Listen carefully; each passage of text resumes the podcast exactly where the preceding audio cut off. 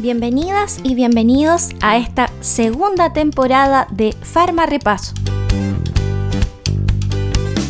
En este episodio hablaremos del sistema nervioso autónomo en su rama parasimpática, específicamente un resumen un poco sobre fármacos colinérgicos y fármacos agonistas colinérgicos directos.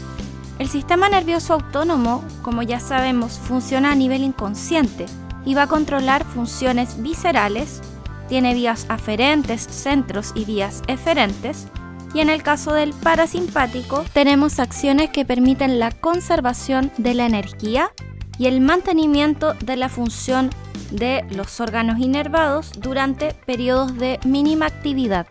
Hablaremos un poco de síntesis, liberación e interacción con receptores colinérgicos, donde tenemos entonces receptores nicotínicos y muscarínicos.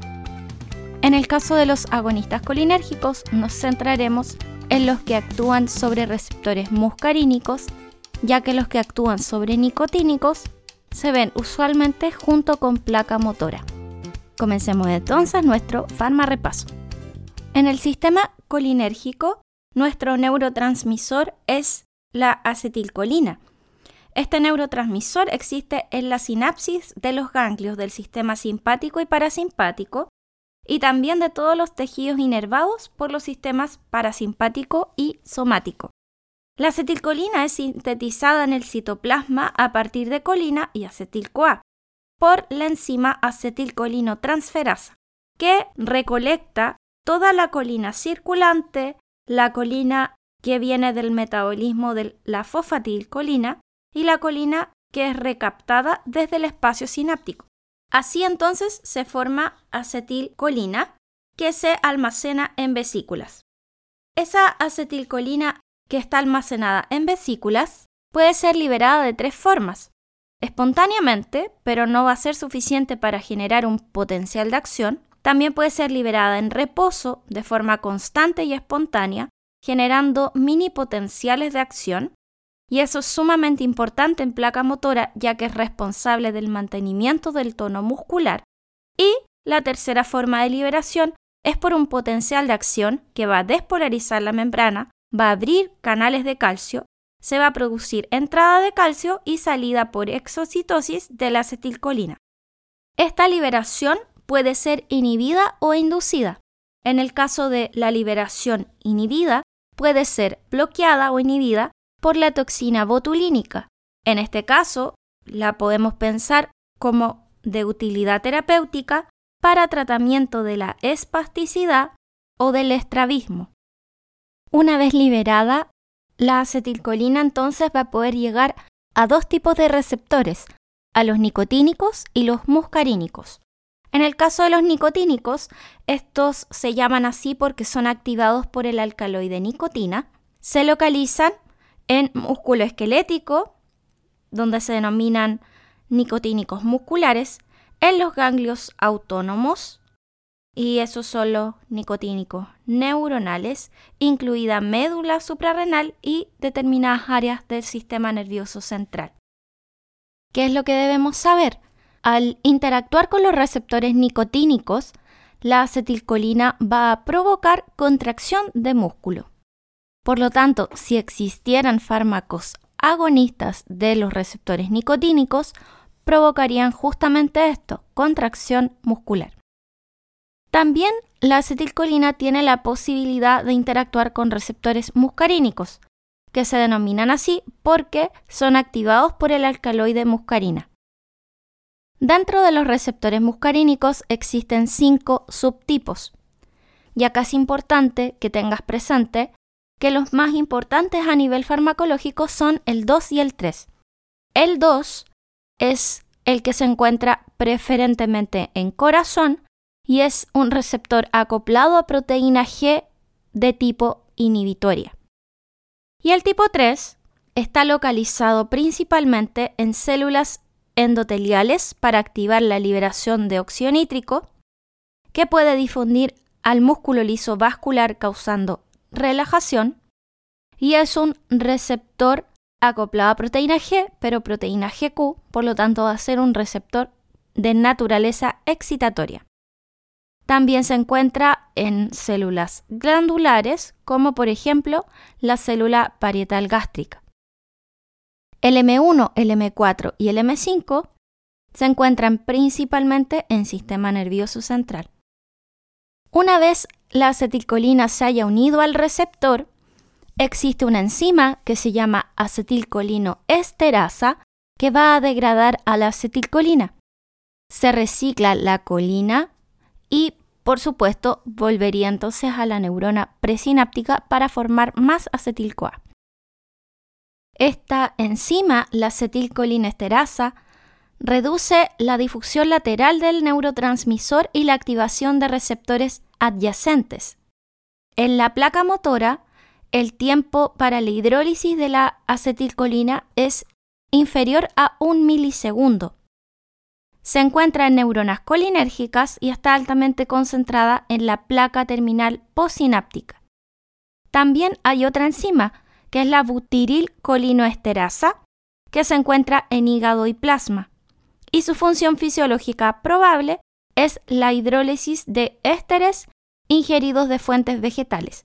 Sin embargo, también pueden hidrolizar a la acetilcolina en plasma. ¿Por qué es importante conocer todo esto? Porque en la farmacología vamos a tener agonistas directos, es decir, que se van a unir a los receptores y los activarán. Y en el caso del parasimpático también existen agonistas indirectos, que por bloqueo de la enzima acetilcolinoesterasa van a aumentar la probabilidad de que la acetilcolina interactúe con el receptor. En este farmarepaso hay que considerar entonces los efectos que tiene la acetilcolina al unirse a los receptores muscarínicos. ¿Por qué? Porque van a mimetizar todos los efectos que tiene la acción de la acetilcolina en los receptores muscarínicos. A nivel ocular, los agonistas colinérgicos directos van a contraer las fibras musculares lisas del músculo ciliar y el iris, produciendo un espasmo en la acomodación y un aumento de la salida del humor acuoso, lo que va a provocar una reducción de la presión intraocular. Y en el iris, en el esfínter del iris, va a provocar miosis o contracción de la pupila. Segundo, a nivel cardiovascular, los agonistas colinérgicos van a producir un efecto cronótropo negativo, reducción de la velocidad de conducción del nodo aurículo ventricular y, ojo aquí con esto, no tienen efecto sobre la contractibilidad, ya que no existen receptores muscarínicos ni inervación parasimpática en los ventrículos, a diferencia de lo que sucede con el sistema adrenérgico. ¿Qué más van a producir a nivel cardiovascular? Vasodilatación, por supuesto, resultado de la liberación de óxido nítrico. Y el resultado de esta liberación de óxido nítrico puede ser un descenso en la presión arterial, pero que va a provocar un aumento reflejo de la frecuencia cardíaca. Tercero, a nivel digestivo, van a producir aumento del peristaltismo y la motilidad, también van a incrementar la salivación y la secreción de ácido. Cuarto, a nivel urinario, van a incrementar la contracción del uréter y del músculo liso vesical y van a aumentar la relajación del esfínter urinario.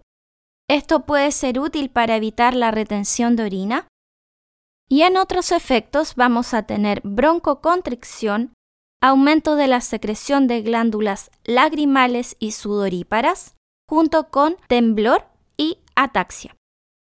En los fármacos específicos vamos a destacar a la pilocarpina. Dentro de los usos actuales de la pilocarpina destaca el glaucoma, sea de ángulo abierto o de ángulo estrecho, junto con el síndrome de Sjögren que es una patología que cursa con disminución de la secreción salival. Y en los fármacos colinérgicos en general hay que hacer una distinción importante. Ellos se pueden dividir en si son aminas terciarias o cuaternarias. En el caso de la pilocarpina, siendo una amina terciaria, se absorbe muy bien en el tracto gastrointestinal y pasa al sistema nervioso central.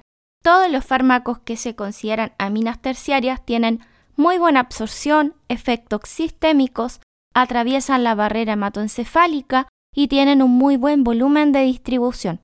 En el caso de cualquier fármaco que veas tú en el sistema colinérgico que sea amina cuaternaria, tienen mala absorción, generalmente se localizan en tubo digestivo, no atraviesan la barrera hematoencefálica, tienen bajo volumen de distribución y en general se ocupan para obtener efectos localizados de acuerdo a la vía de administración en la cual se utilicen. Entonces, la pilocarpina es una amina terciaria, se absorbe bastante bien, a nivel farmacodinámico se considera más bien un agonista parcial. Dentro de los usos también hay que incluir el tratamiento de la serostomía posterior a radiación de cabeza y cuello, ya que aumenta la secreción salival, facilita la deglución y mejora la hidratación de la cavidad oral. Y bueno, dentro de los efectos adversos, en oftalmología vamos a tener muy poco ya que se instila a nivel ocular, pero los más graves serían náuseas, vómitos, sudor, salivación excesiva, broncocontricción, ahí se nos genera entonces una contraindicación en asma, disminución de la presión arterial y diarrea. Y dentro de las contraindicaciones, ya lo habíamos mencionado, quizás en asma sea una muy buena contraindicación, ya que por agonismo muscarínico vamos a producir broncocontricción. En úlcera péptica porque aumentan la secreción de ácido gástrico. En cardiopatías ya que tienen efecto cronótropo negativo. Y en enfermedad de Parkinson se recomienda ya que dijimos que uno de los efectos que se puede producir son temblores. En cuanto a otros agonistas colinérgicos de tipo directo, también puedes encontrar al carbacol y al betanecol. Estos dos fármacos son resistentes a las colinesterasas. Por lo tanto, la vida media es bastante larga en estos fármacos.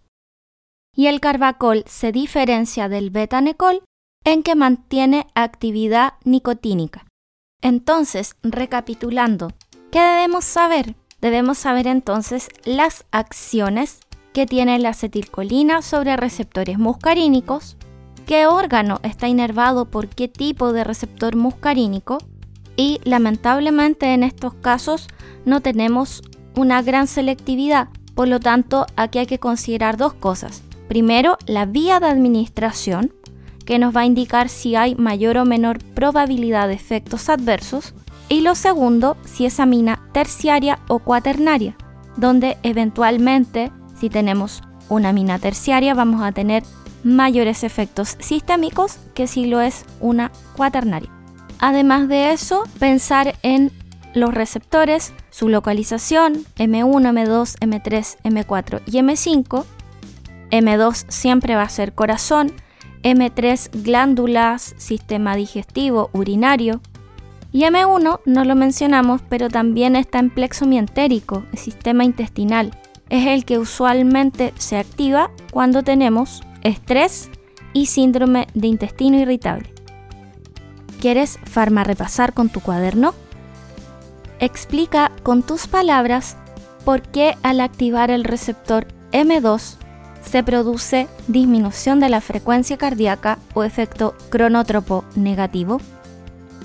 Explica por qué es de utilidad la pilocarpina en el síndrome de Sjögren o en tratamiento en paciente post-radiación de cáncer de cabeza y cuello, realiza una tabla comparativa en cuanto a los efectos que se producen por la activación de cada uno de los receptores muscarínicos, centrándote en el M1, M2 y M3.